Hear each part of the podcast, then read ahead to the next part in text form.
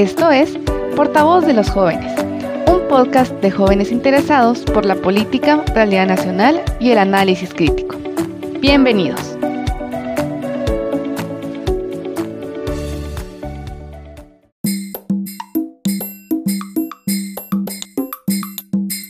Hola queridos oyentes, hoy queremos hablar con ustedes sobre un tema que con solo escuchar su nombre derivarás de muchos más, eutanasia. ¿Qué es la eutanasia? Es la capacidad de elegir cómo morir.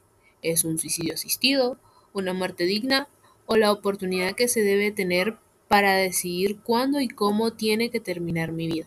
Ella está llena de controversias y tal vez verdades y mentiras que desconozcamos. Acompáñanos en este pequeño podcast sobre la eutanasia. El concepto de eutanasia, eh, al igual que el del aborto o el de clonación, soporta una carga importante de connotaciones valorativas e ideológicas. Esto podría explicar lo difícil que es alcanzar un consenso sobre su definición. Su etimología proviene del griego que significa buena muerte. Ahora bien, lo que constituye una buena muerte depende de consideraciones subjetivas y culturales. Actualmente hay una tendencia a comprender que morir bien es hacerlo sin preceder sufrimientos innecesarios.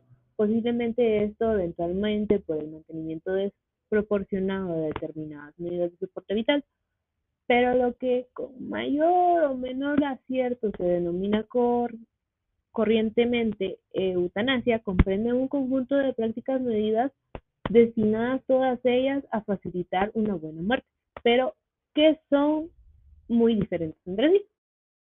Conjunto de las prácticas eutanásicas. ¿Qué son? Estas se pueden clasificar conforme a tres criterios. En función de la voluntad de morir de quien fallece, que se distingue la eutanasia voluntaria de la no voluntaria y de la involuntaria en función de la intención de quien realiza el comportamiento eutanásico. Se distingue la eutanasia directa y la indirecta.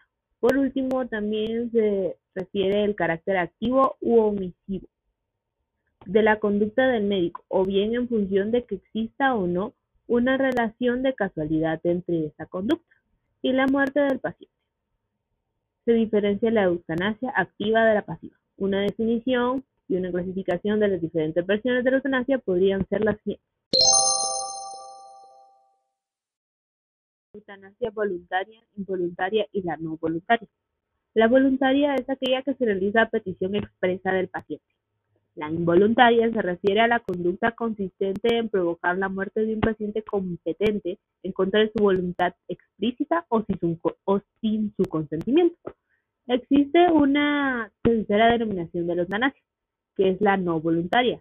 Esta se plantea cuando no se conoce ni se puede conocer si el paciente desea morir. La expresión que se suele utilizar en los casos de los pacientes que están en estado vegetativo, que mientras pudieron no realizaron unas directivas anticipadas en las que hablasen de sus preferencias de tratamiento. Eutanasia activa y pasiva. Esta clasificación tiene que ver con la modalidad de la conducta del médico y se establece en función de que existe la relación de casualidad entre esta conducta y la muerte del paciente. La eutanasia activa o pasiva comprende las acciones que provocan la muerte de un paciente que sufre de manera insoportable. La eutanasia pasiva u occisiva consiste en la omisión o suspensión de las medidas terapéuticas que prolongan la vida de un paciente, por lo general en fase terminal. Eutanasia directa e indirecta. Esta categorización sigue el criterio de la intención del médico al practicar la eutanasia. La directa es la conducta del médico que tiene por objetivo y principal resultado la muerte del paciente. Un ejemplo de ello sería la inyección de un cóctel lítico a una persona para que muera sin sufrimiento.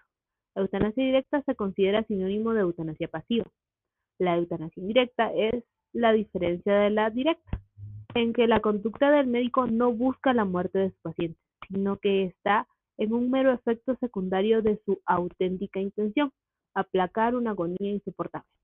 Un ejemplo frecuentemente mencionado es el de los pacientes con cáncer, que llegado a un punto o determinado momento requieren dosis de morfina que siendo necesarias para calmar su dolor resultan suficientes para provocar una depresión del sistema respiratorio y como consecuencia la muerte. A esto es a lo que se llama eutanasia indirecta. Si bien este término es muy controvertido, se suele defender que en tales casos, aunque el médico cause la muerte del paciente y era consciente de que lo haría, no es moralmente responsable de ella. La eutanasia es legal solo en Bélgica, Luxemburgo, Países Bajos, Canadá, Colombia, Nueva Zelanda y el estado de Victoria en Australia. El suicidio asistido se puede hacer únicamente en Suiza y en varios estados de los Estados Unidos, y actualmente España, que se volvió el cuarto país de Europa en aprobar la eutanasia. Todos esos países tienen diferentes requisitos para poder realizar estas prácticas. En la mayoría de los casos coinciden en lo siguiente. uno, solo se puede pedir a la persona que desea morir. No pueden hacerlo ni los cónyuges, por ejemplo, ni los padres, ni los hijos. Tiene que ser una decisión libre y reiterada con el tiempo. La dolencia tiene que ser incurable y el dolor insoportable. Dos médicos deberán verificar que se cumplan todos estos requisitos para realizar la eutanasia o el suicidio asistido. Continuando un poco más cerca de Latinoamérica, con la excepción de Colombia, por supuesto, donde todavía existen muchas lagunas legales y técnicas para su uso, la eutanasia directa está prohibida en su totalidad en países de América Latina. En Perú, aunque las leyes prohíben la eutanasia, una corte recientemente falló a favor de una solicitud de Ana Estrada, una mujer que padece una enfermedad degenerativa desde hace 30 años y que reclamaba su derecho a una muerte digna. En otras naciones de la región tienen legislaciones que permiten la eutanasia pasiva, que es el caso de Argentina, por ejemplo, donde el Senado aprobó en 2012 una ley que autoriza a rechazar tratamientos que prolongan artificialmente la vida de pacientes con síntomas terminales o eh, irreversibles. En Chile también desde 2012 los pacientes en terminales pueden rechazar la continuidad de los tratamientos. La Ciudad de México y los estados de Aguascalientes y Michoacán, en México, también permiten que pacientes en estados terminales rechacen los tratamientos paliativos. Sin embargo, varios proyectos de leyes para autorizar la eutanasia han fallado en el Congreso.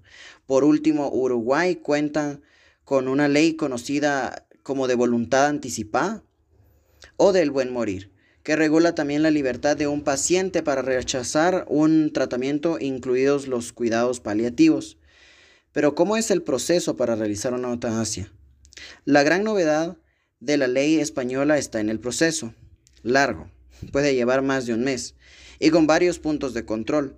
El primero es el del médico que está atendiendo al paciente por la enfermedad o situación que le va a impedir la eutanasia. Este deberá informarle de su estado y alternativas médicas y ayudas sociales. Para la dependencia, por ejemplo. Deberá tener tres entrevistas con el paciente, la primera cuando éste le solicite la eutanasia, la segunda en 48 horas para un proceso deliberativo sobre su diagnóstico, posibilidades terapéuticas y resultados esperables así como saber sobre posibles cuidados paliativos. Un día después se volverá a ver para que el paciente ratifique su voluntad.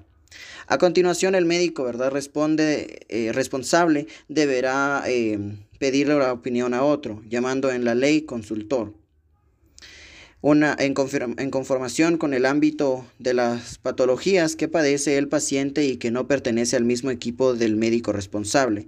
Este tendrá 10 días para evaluar la situación, lo que decida se comunicará al paciente y en su caso el médico responsable llevará la petición a la Comisión de Garantía y Evaluación de su comunidad. El presente de la comisión tiene dos días para nombrar a dos miembros de esta, un médico y un jurista para que evalúen la situación. Tendrán ah, para ello siete días naturales. Después el presidente de la comisión comunicará al médico responsable que puede seguir adelante o no. Hay dos días para este paso. A partir de ahí, el médico debe comunicar al paciente que el, proceso sigue, eh, que el proceso sigue adelante. Si está consciente, deberá confirmar que es lo que quiere. No hay plazo establecido en la ley eh, puede que lo haya en otras regulaciones posteriores para aplicar la eutanasia o facilitar el suicidio. Estas son las líneas generales em, de la regulación, pero puede interesar tener más detalles. Esta es la discusión entonces acerca de la eutanasia en materia de salud, en materia de moralidad, en materia de, de evolución, ¿verdad? De nuevo, mi nombre es Leo Alessandro Cartagena Rodríguez y mi compañera Daneila de Los Ángeles Silva. Que pasen feliz día.